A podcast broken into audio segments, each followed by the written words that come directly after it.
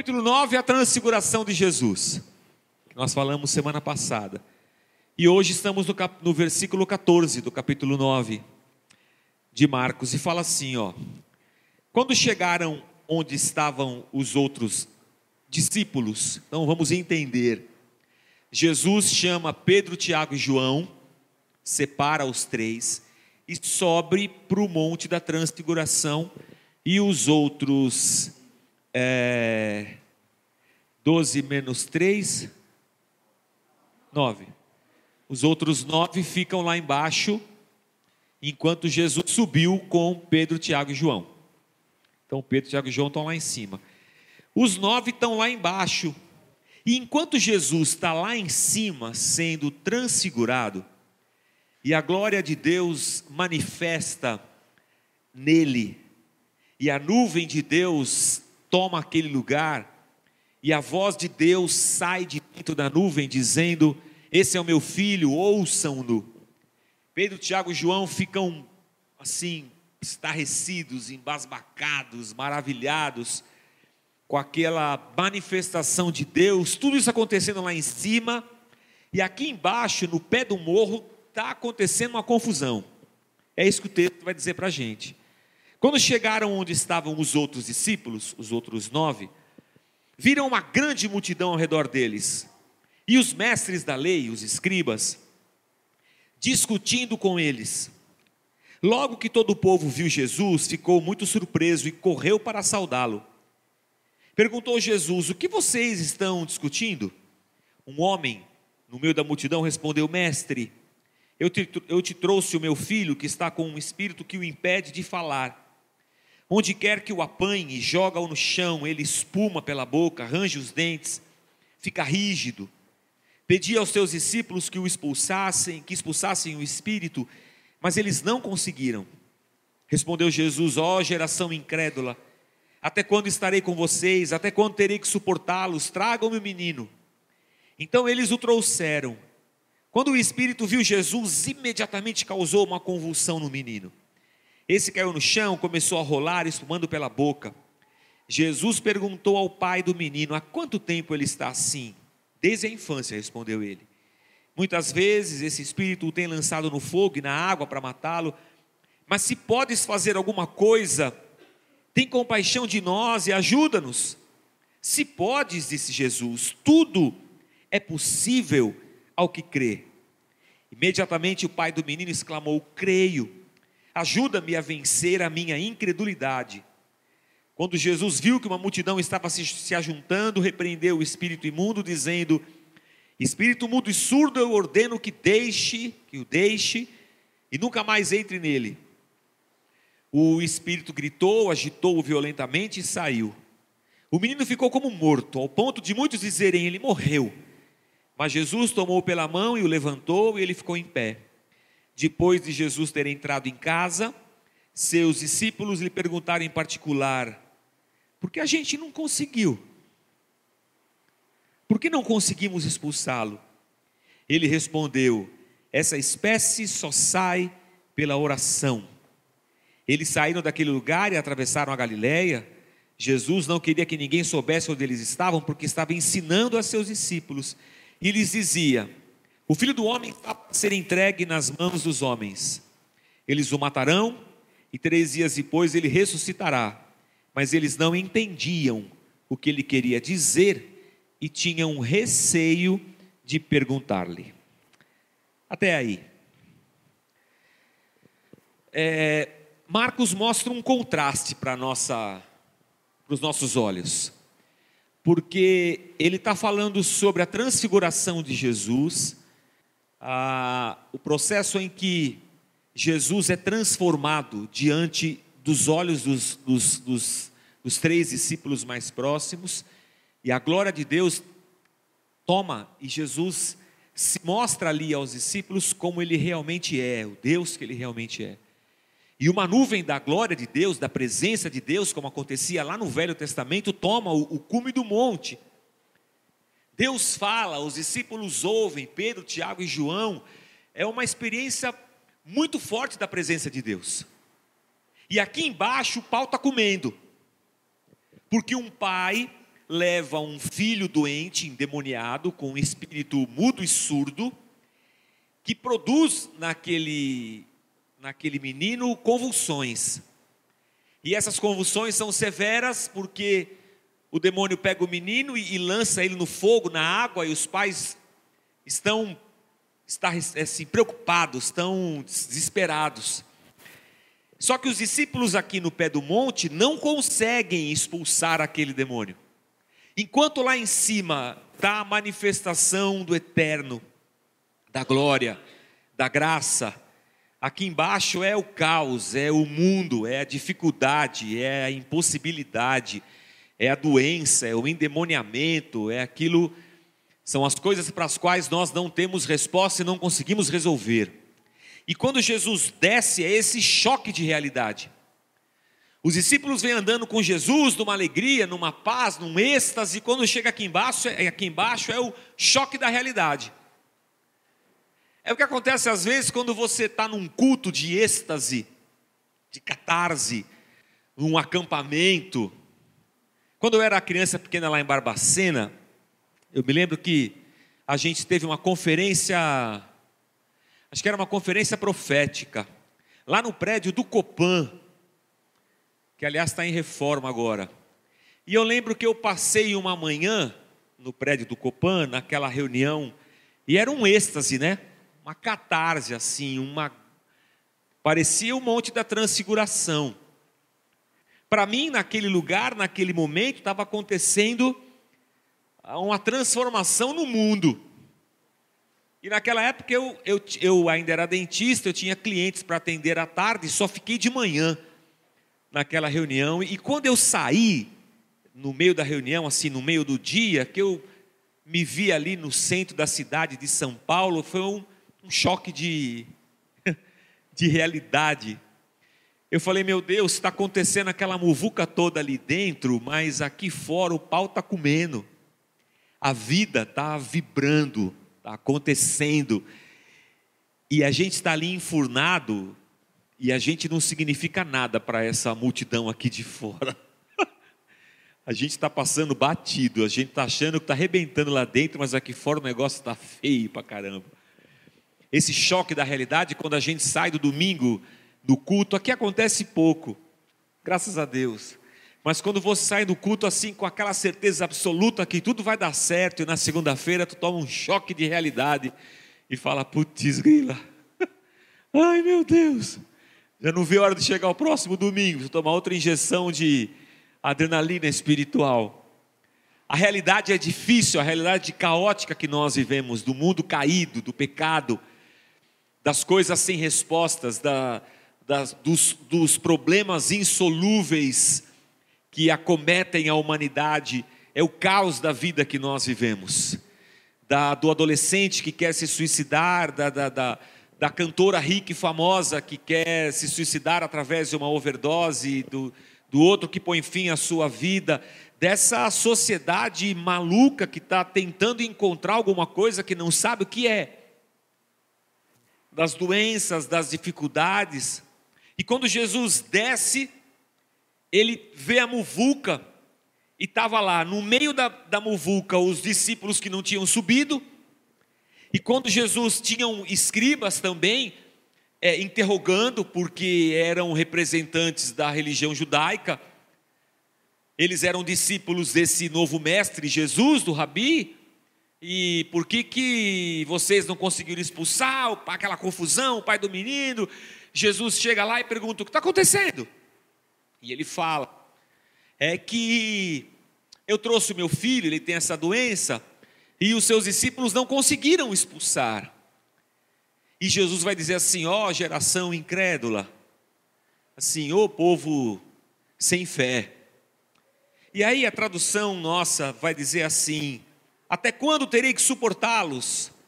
Eu não sei para você, mas até quando terei que suportá-los? Na minha cabeça dá uma ideia assim: até quando vou ter que aguentar vocês? É mais ou menos isso não?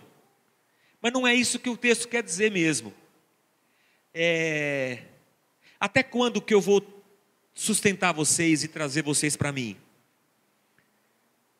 O verbo está na voz média, o sujeito pratica e recebe ação. Até quando eu vou sustentar vocês para mim? É, não no sentido de aguentar, de ser um saco, mas até quando que eu vou estar entre vocês resolvendo as coisas? Porque Jesus já sabia que estava na sua reta final de ministério. Jesus já estava apontando para Jerusalém, ele sabia que o fim estava próximo. Ele já estava falando claramente aos, aos seus discípulos que ele iria morrer e ressuscitar. Eles não entendiam isso, mas Jesus já estava claramente explicando aos discípulos que o fim do seu ministério terreno estava chegando. E está dizendo assim: meu, até quando eu vou, eu vou estar perto de vocês? Está chegando a hora que eu não vou estar mais. Eu não vou estar mais aqui para pegar vocês pelas mãos e trazê-los para perto de mim. É isso que o texto está dizendo para a gente. Que no fundo, irmãos, é o que nós mais queremos. Que Jesus nos tome pela mão e nos traga para perto dele. Esse é o que todos nós queremos. E Jesus diz: Até quando eu vou estar com vocês fazendo isso? Porque está chegando o dia em que eu vou ser levado, eu vou partir. E aí Jesus conversa com o pai do menino. E quando o pai do menino vai falar com Jesus, ele fala assim: Se o senhor puder, tem misericórdia do meu filho. E Jesus disse: Eu posso. Não, eu posso todas as coisas. Aliás, foi para isso que eu vim. É por isso que Deus na pessoa do filho, deixa a sua glória no céu. E ele se esvazia dessa glória. Pedro, Tiago e João viram essa glória agora há pouquinho no monte da transfiguração. Mas ele, esvaziado da sua glória, assume a forma humana. E na forma humana, Deus se submete a descer no caos que a criação se transforma é, após o pecado. E nessa multidão caótica, sem respostas, Jesus está lá para resolver isso. Para nos levar de novo para a nossa caminhada na direção do Pai. Ora, é claro que Jesus pode, foi para isso que ele veio. Responder as perguntas que não têm resposta, livrar-nos da morte e do pecado, foi para isso que ele veio para vencer Satanás na cruz, para triunfar sobre ele, para pagar o preço do nosso pecado, eu posso, é por isso que eu vim. E aí Jesus volta para o homem e diz: Tudo é possível ao que crê. E o homem diz: Eu creio, mas me ajuda na minha falta de fé. Aí, aí é engraçado. Eu acredito, mas me ajuda na minha incredulidade. Ô irmãos, é a gente, pô. É nós. Eu lembro quando eu era pastor em Guarulhos que o Senhor veio falar comigo, falou assim: eu fui um mau marido, eu arrumei um monte de mulherada, e agora minha mulher quer me largar. Eu falei, beleza, vamos orar e tal. Orei, o senhor vai lá, conversa com ela, vamos pedir, vamos clamar a Deus. Você não pode falar com ela? Eu falei, eu? É, o senhor fala tão bem aí na frente. Se senhor falar assim com ela, ela volta para mim. É como se eu, se eu pudesse levar o pastor no meu chaveiro, ou Deus. As coisas seriam mais fáceis porque uma coisa é a nossa fé aqui dentro, outra coisa é a nossa fé lá diante das situações e circunstâncias da vida, quando somos cercados pela dúvida, pelos questionamentos, e quando somos afrontados por situações que a nossa fé não consegue superar. É isso que está acontecendo lá com uh, aquele homem, os discípulos, e Jesus está ali. Eu creio, mas eu não consigo acreditar. E a palavra aqui é a mesma, ela, ela tem a mesma raiz.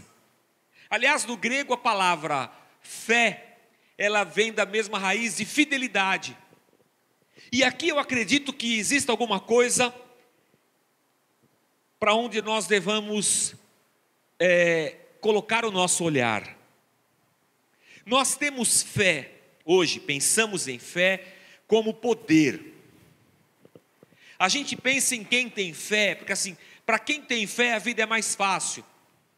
Como se a fé fosse alguma coisa que eu tivesse e que diante das situações da vida eu sacasse essa fé como um pó mágico e eu lançasse sobre a situação e pronto, ela resolveu. como se fosse um artifício, um bônus que eu trago dentro de mim. Eu tenho fé, então eu consigo superar todas as coisas. A fé para nós é uma, alguma coisa mística. Alguma coisa que nós buscamos no culto. Eu vou no culto e, Senhor, me, me dá mais fé. Ou eu peço, ore pela minha fé. Porque para nós fé é essa, esse ingrediente sobrenatural capaz de resolver um montão de coisa. E quando a gente não consegue resolver um montão de coisa, nós dizemos, estamos sem fé. E quando a, a Bíblia fala para nós que fé e fidelidade estão no mesmo caminho, ela está querendo dizer para nós que fé não é só esse elemento místico, sobrenatural, mas fé é também essa caminhada de fidelidade a Deus. Porque fé não é só alguma coisa que eu saco no dia da minha adversidade. Fé é a minha caminhada de fidelidade a Deus. Até comentei aqui de manhã sobre um casamento. Não é, não é assim que eu faço casamento, mas acho que eu vou começar a fazer. É quando o padre fala assim, não sei se você já foi em casamento católico, mas o padre fala assim para o noivo e para a noiva: na alegria e na tristeza na saúde e na doença, na riqueza e na pobreza, até que a morte os separe. E o que, que é isso?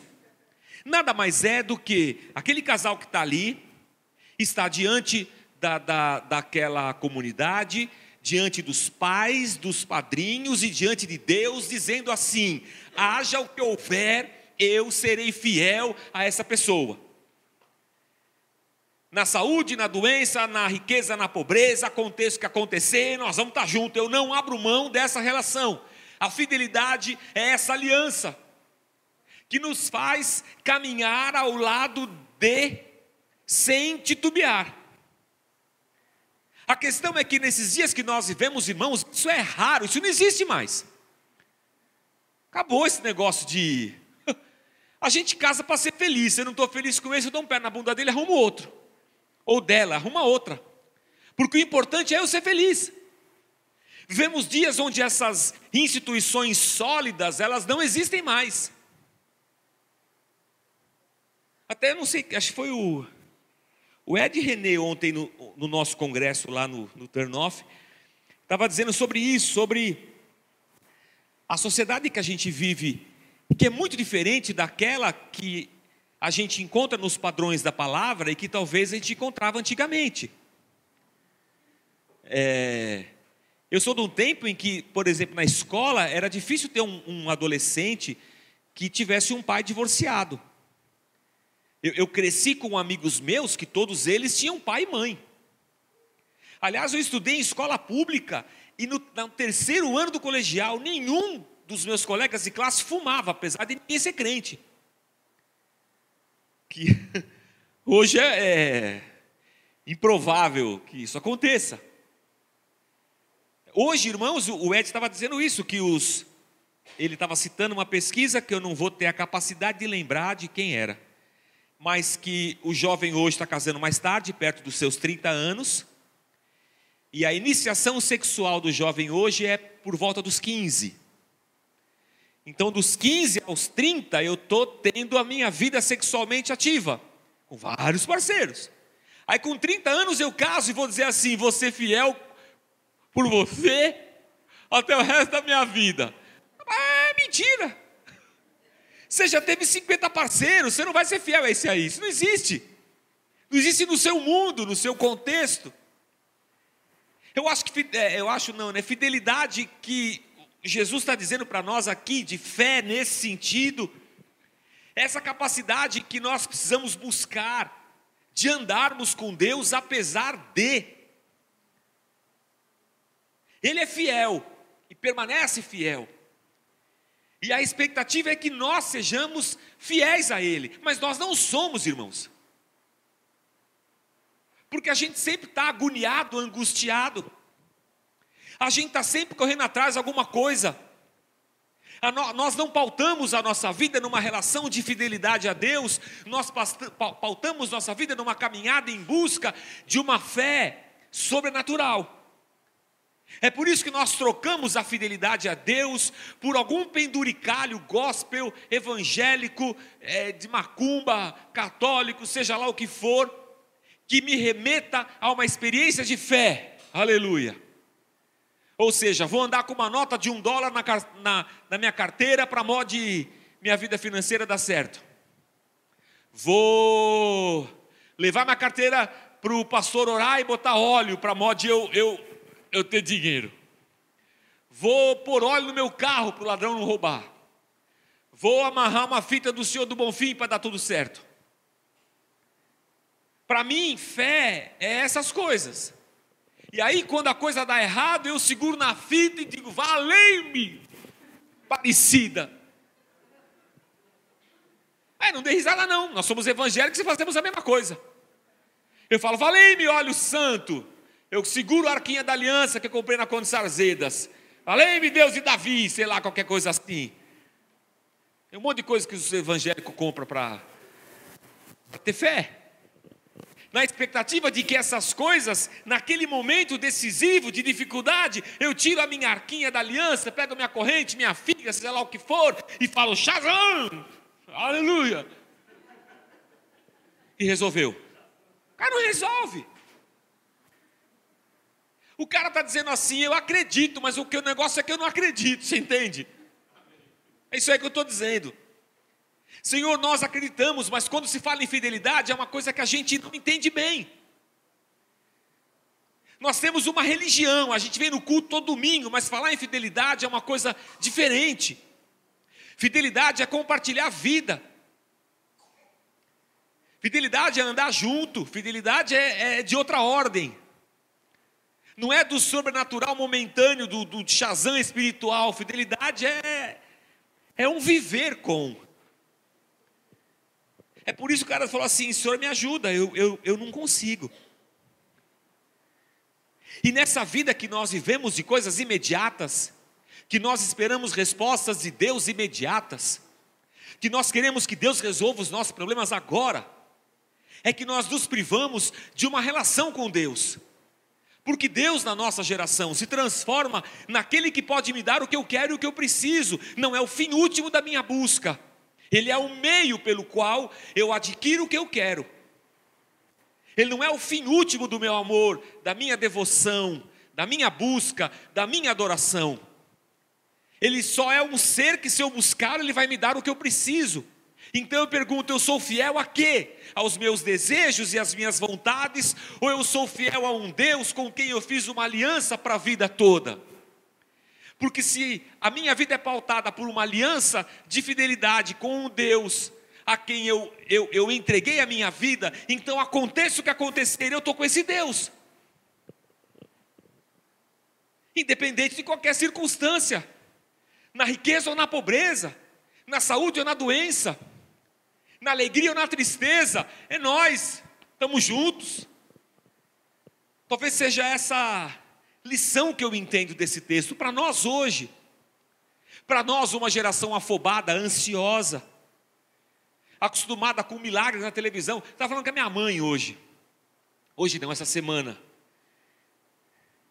Algumas tarefas que eu divido com o meu irmão, com respeito à minha mãe. Então, é, serviço de banco, eu estou com ela.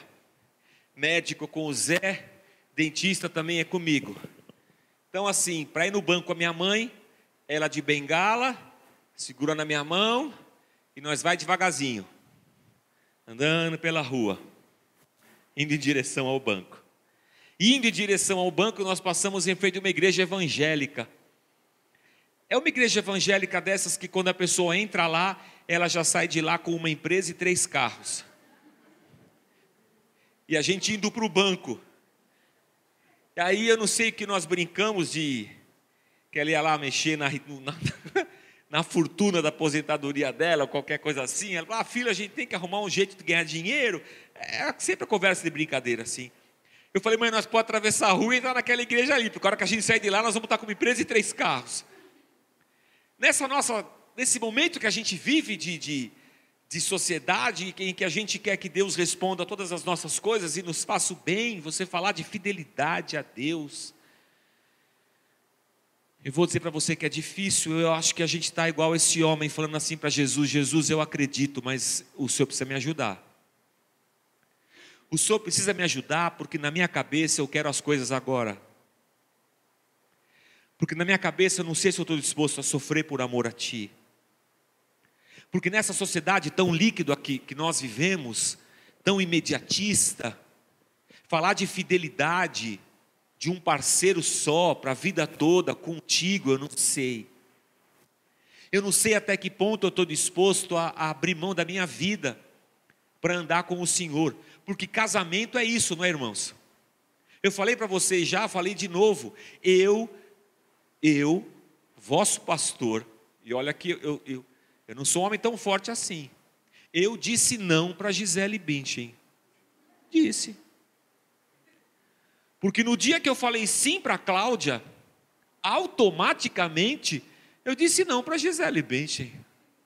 Para Demi Moore, sabia? Apesar de eu nunca ter visto a Demi Moore, nem a Gisele Bündchen, nem ter tido, nem ter tido a oportunidade de dizer sim a elas. Mas o fato de eu dizer sim para Cláudia qualquer possibilidade entre eu e a Demi Moore, acabou. Acabou. Morreu?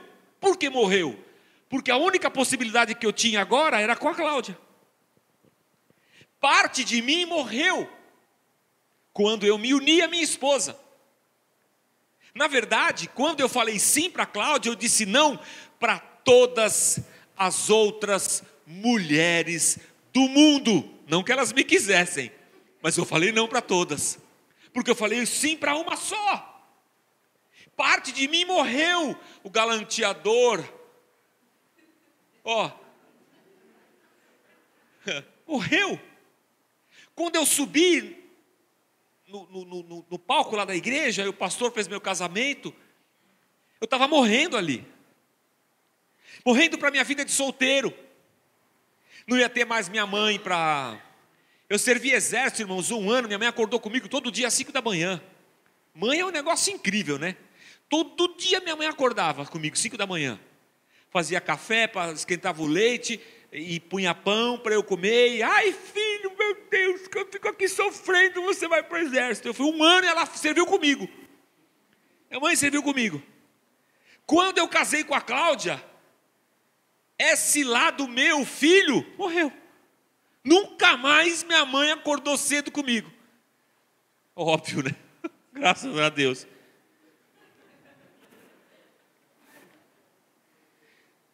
Porque a hora que eu digo sim no altar, parte de mim morre. E eu me uno àquela pessoa e nós dois seremos uma só carne. E nós estamos construindo uma novidade, uma nova vida dois se tornam um. Eu não sou mais o solteiro, eu sou um. Mudei de vida. E eu tenho que estar disposto a perder, senão eu não consigo casar.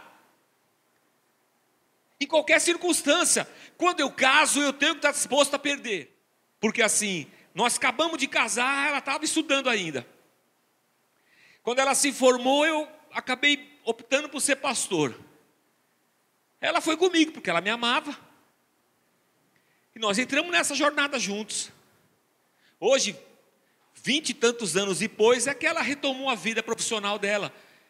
E graças a Deus, que Deus é bom, que fez com que ela decolasse e tudo desse certo. Mas ela largou a vida dela para ficar comigo. E eu larguei a minha para ficar com ela. E agora eu corro atrás dela, porque agora é ela que trabalha, fica de carro e eu fico lascado, sem carro, a pé andando de ônibus e tudo mais, porque agora é eu que estou dando suporte para ela. É assim, a vida de casado é assim. Você lembra na igreja que tinha um jogador de futebol que ele foi contratado, lá na igreja que eu ia, o jogador de futebol foi contratado por um time da Itália. A, a, a esposa teve que ir junto para a Itália. Ai que chatice, irmão. Foi, foi para a Espanha. Foi, teve que ir, teve que ir. Mas não é assim, irmãos. E ele nem era pastor, era jogador de futebol. Tem dessas coisas. A questão da, do casamento é: eu estou disposto a perder? E a questão da nossa relação com Deus é: quem achou que ganhou a vida, perdeu, playboy. Mas quem perder a sua vida, a achará aonde? Em Deus.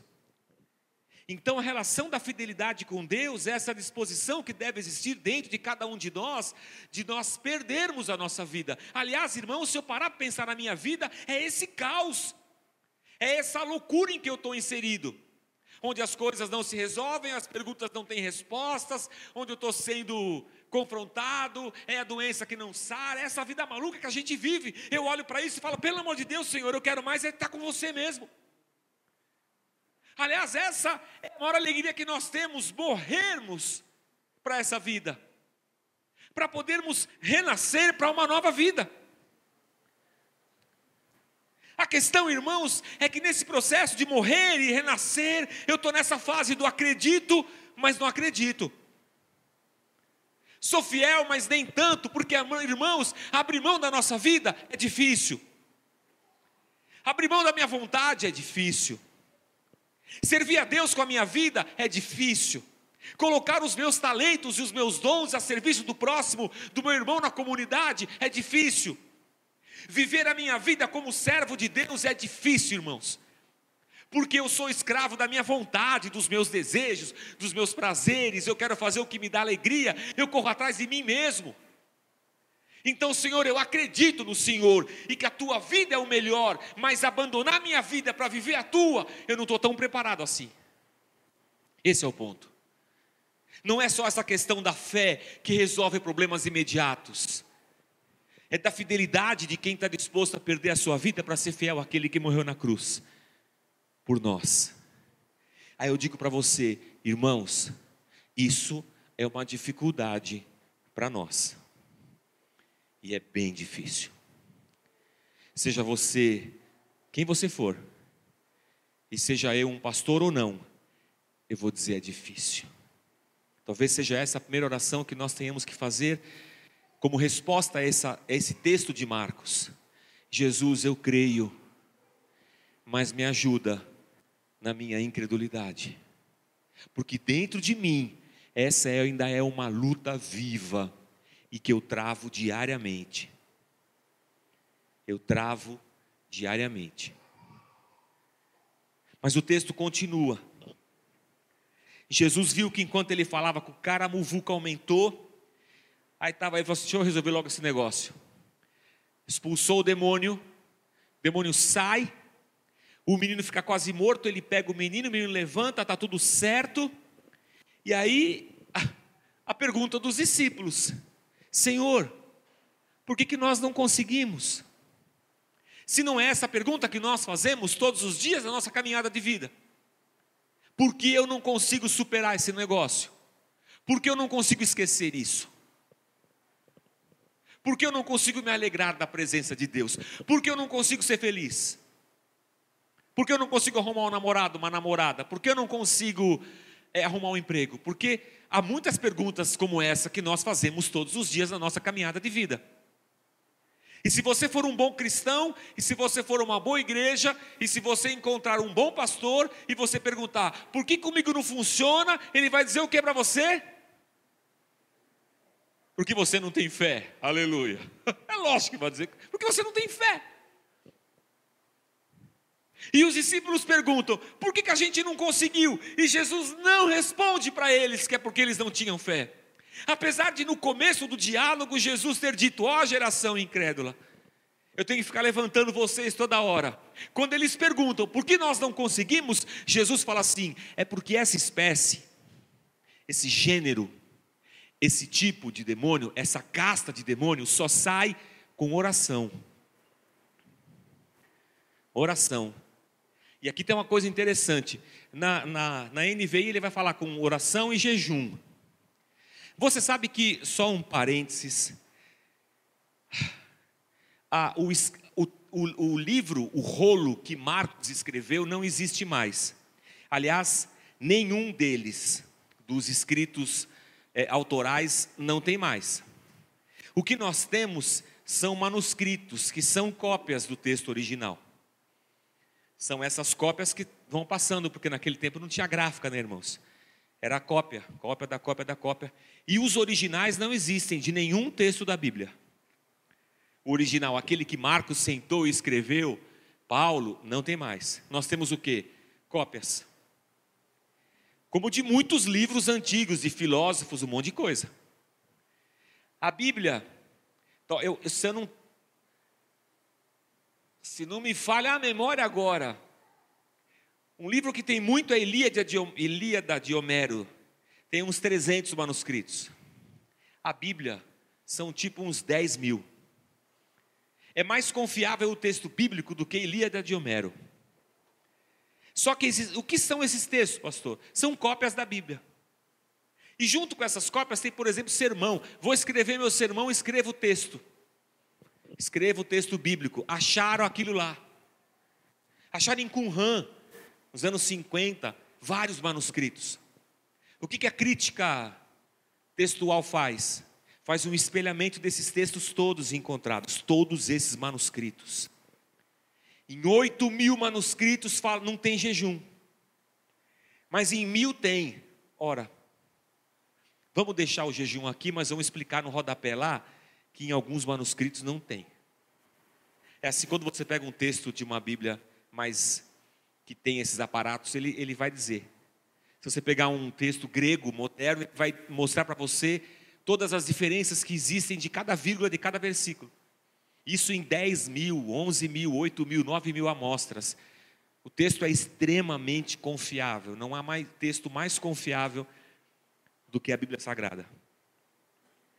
Mas eu vou trabalhar sem o jejum, tá? Eu vou trabalhar só com a oração, que é o, o que consta na maioria dos manuscritos. Esse tipo de demônio só sai com oração. O que abre para nós uma perspectiva.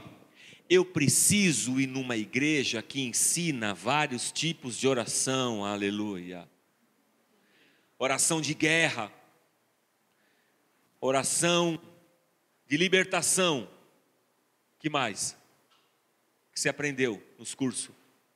Hoje de manhã o irmão falou oração de empoderamento, essa eu não conhecia. Falou hoje de manhã. Que mais, irmãos? De cura, oração da fé, oração de poder, oração de descarrego, oração de, de carregamento. Tipos de oração, isso me remete a 1977 na classe de primeira comunhão no, na escola estadual Celeste Sonuende, eu e meu irmão, com a professora, decorando o catecismo da Igreja Católica. E nós tínhamos que decorar as rezas. E eu nunca gostei de escola, irmãos, me perdoem. Estou fazendo um mestrado, quero fazer mais uma faculdade na sequência, mas nunca gostei de escola. Meu irmão estudava bastante. A professora dava visto no livro dele do catecismo de que ele já tinha decorado a reza. E eu usava o livro dele para mostrar a minha lição para a professora. Já decorou? Nada, era ele que tinha decorado a minha gíria na classe catecismo mentindo, irmão. Está tudo errado. Só decorei mesmo o Pai Nosso e a Virgem Maria. Maria cheia de graça, Senhor é convosco, bendita sois vós entre as mulheres, bendito é o fruto do vosso bendito Jesus. Santa Maria, Mãe de Deus, ocorre por nós pecadores, agora na hora da nossa morte, amém. Só decorei essa e o Pai Nosso. Mas eu hoje estou achando que eu preciso decorar uma oração que me resolva, porque tem demônio que só sai com oração forte. Aliás, gente tem essa ideia. Eu tenho que ir lá falar com aquele cara, porque ele vai orar por mim, a oração dele é forte. Como se a oração fosse essa esse tipo, esse jeitão. É com isso que nós estamos preocupados religiosamente. Com o tipo, com o jeitão, com o modo, com a maneira. Eu não estou preocupado em, em ter uma relação com Deus. Quero aprender essa oração aí. Aleluia. Mas será que é isso, irmãos, que Jesus está dizendo para nós? Quando Jesus diz, esse tipo de demônio só sai com oração, Jesus está dizendo assim: que em algumas situações da vida, quando você se deparar com coisas impossíveis, elas só vão sair com algum tipo de oração que você não sabe, tem que ir em alguma igreja para aprender e decorar. Ou será que Jesus está dizendo assim: esse demônio só sai com oração? Mas peraí, irmãos, Alguns algumas folhas de Bíblia para trás, Jesus tinha enviado os seus apóstolos e tinha dado a eles a autoridade para expelir demônios, e eles foram, e demônios saíram. Agora Jesus sobe no monte da transfiguração, eles ficam aqui embaixo, um demônio aparece e eles falam, ah, eles fazem aquilo que eles sabiam fazer. E o demônio não sai. É porque a gente Eu falei de manhã, eu às vezes quando eu preparo o sermão, eu leio alguns comentários. Eu fiz, a gente fez um estudo de Mateus aqui, e eu usei uns comentários. Às vezes eu não é muito, eu não gosto muito de ler, mas às vezes eu procuro. E nesse texto eu fiz questão de não procurar nenhum. Não queria saber o que os outros já tinham pensado sobre isso. Eu queria entender o que isso queria falar comigo com você. E eu fiquei pensando essa semana a respeito disso. E eu fiquei pensando assim: meu Deus, eu acho que em algumas situações da vida que eu não tenho resposta, deve ter alguma mandinga, alguma oração, alguma coisa que eu tenho que fazer para resolver esse problema. E Jesus está dizendo para os discípulos que nesse momento faltava oração. E a única oração que Jesus ensina aos discípulos é aquela assim: Pai nosso que estás nos céus, santificado seja teu nome. Venha a nós o teu e seja feita a tua, assim na terra como nos céus. O pão nosso de cada dia nos dai hoje, perdoa as nossas dívidas, assim como nós perdoamos aos nossos devedores, e não nos deixes cair em tentação, e livra-nos da ação do inimigo, do mal, do Satanás, que pode lançar a nossa alma no inferno.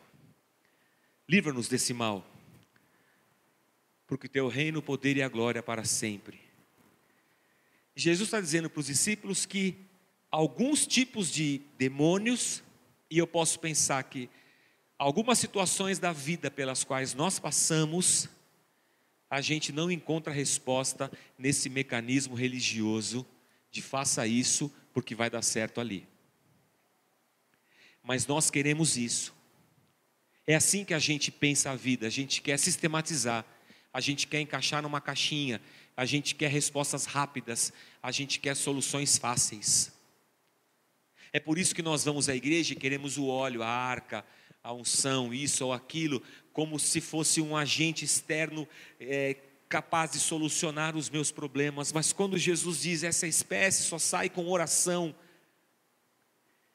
penso eu, irmãos, que deve haver alguma coisa nessa caminhada de oração que aqueles discípulos precisavam aprender antes da morte de Jesus que não era só aquela unção que Jesus havia derramado sobre eles e, e, e nela eles foram, mas eles tinham que aprender o que significa uma intimidade com Deus numa vida de oração. Alguma coisa que nós também precisamos aprender. Não a oração decorada, não a oração de guerra, de batalha, a oração que eu aprendo aqui ou ali, que eu aprendi, é, faça isso que vai resolver mas a oração que nos conecta numa vida de intimidade com Deus. E esse tipo de oração, irmãos, não se aprende, se vive. Pai nosso que estás nos céus é quando eu tenho Deus como Pai, e os meus irmãos como meu ambiente de comunhão. Pai nosso, não é Pai meu. É quando eu dou a Deus toda a glória, é quando eu invoco a vontade dEle, abro mão da minha, é quando eu ando em quebrantamento para arrependimento de pecados. É quando eu perdoo e me, e, e, e me permito ao perdão. É nessa caminhada de intimidade com Deus que eu sou forjado para encarar as situações da vida que para as quais eu não tenho resposta, para as quais não são soluções fáceis nem religiosas, como se houvesse alguma assim. Para as aflições da vida, eu vou dizer: Pai nosso, que estás nos céus mas nós estamos condicionados a uma vida de oração assim. Senhor, obrigado por esse dia. Senhor, abençoe essa, esse alimento. Hoje na minha casa, por exemplo, a gente foi almoçar, estava meu irmão, meu cunhado, é, família, meu aniversário. Vamos orar. Eu já orei logo eu mesmo. Senhor, obrigado por esse alimento, obrigado por esse dia, a gente está celebrando meu aniversário, obrigado por tudo, amém. Pronto, vou comer. A nossa oração é assim, Senhor, você senta lá na, naquele boteco fedorento, aquele PF lascado, Senhor, abençoe essa comida que não me faça mal. se alguma pessoa fez, se alguma consagração, que não me faça mal, aleluia. Chega em casa dormindo, cansado para caçamba, não tenho tempo de nada, Senhor, obrigado por esse dia, obrigado, amém. Já fui. As nossas orações se resumem a um guichê onde eu, eu despejo sobre Deus os meus pedidos e muitas vezes numa engrenagem mecânica, onde eu não, não tenho uma vida com Deus. E aí eu quero chegar diante de situações complexas e de espécies difíceis e achar que eu vou resolvê-las com os meus aparatos religiosos. Jesus vai dizer para mim: há muitas coisas na vida que a gente só soluciona numa profunda intimidade de oração com Deus. Aqui eu acho que está um segundo ponto para a nossa oração desse domingo. Sim, nós nos encontramos com o Cristo que pode resolver tudo na nossa vida, e Ele pode. Sim, nós nos encontramos com o Cristo que pode transformar a morte em vida. Sim, nós nos encontramos com o Criador dos céus e da terra, encarnado em Jesus Cristo, que foi para a cruz morrer em nosso lugar, nós nos encontramos com Ele, Ele está diante de nós. E a nossa pergunta é: o Senhor pode? E Ele diz: Eu posso. E o meu coração se alegra mas aí vem duas respostas que eu preciso dar. E eu vou dizer: Senhor, me ajuda, porque eu acredito, mas essa caminhada de fidelidade é difícil.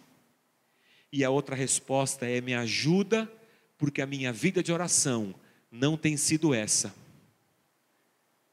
de intimidade. Na verdade, a minha vida de oração tem se resumido alguns minutos e instantes de uma vida afobada, ansiosa, corrida, em que eu não tenho tempo para nada. Então, diante de nós está o Deus que tudo pode. E se a nossa salvação estivesse condicionada à nossa fidelidade, à nossa oração, estaríamos todos nós perdidos.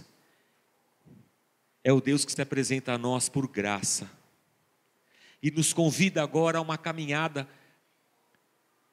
que nem sempre é tão fácil, de tomarmos a nossa cruz e o seguirmos com fidelidade, com fé e numa caminhada de oração. Então eu queria convidar você nessa noite a, a primeiro nós agradecermos a Deus, porque nós, nos, nós estamos diante daquele que pode resolver. Eu não sei qual é o tamanho do seu problema, ele pode resolver. Eu não sei qual é o tamanho da enfermidade, Ele pode curar. Eu não sei qual é o tamanho do mal, Ele pode expulsar. Eu não sei quais são os sintomas do que você tem sido acometido. Eu sei que aquele jovem era jogado no fogo, na água, ele espumava, era uma coisa horrorosa. E o pai pergunta: O senhor pode? Ele fala: Eu posso todas as coisas. O grande milagre é que ele veio até nós e não há nada na nossa vida que Jesus Cristo não possa resolver. Nada. Não há nada demasiadamente difícil para o Deus que nos salvou em Cristo Jesus. Então, talvez a nossa oração seja: Senhor, muito obrigado. Talvez a nossa resposta a esse Jesus seja: Eu, eu, eu, eu, eu quero andar com o Senhor. Eu quero. Mas junto com essa minha resposta, eu lanço duas questões. Eu quero, mas é difícil. Eu preciso que o Senhor me ajude. Eu preciso que o Teu Espírito Santo me fortaleça todo dia, porque essa caminhada de fidelidade não é fácil e em mim mesmo eu não tenho forças para isso. Preciso do Teu Espírito Santo. E a segunda coisa, Senhor, é que a minha vida é uma loucura. Eu não tenho tempo para nada. Eu preciso que o Senhor me ajude a eu desenvolver uma vida de oração.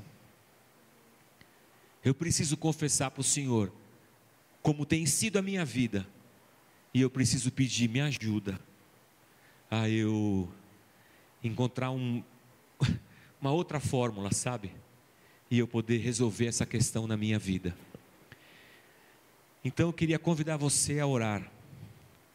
Eu acredito que talvez a maioria de nós já tenhamos dado a primeira resposta a esse Jesus que pode todas as coisas quando nós dissemos: Eu quero andar com você.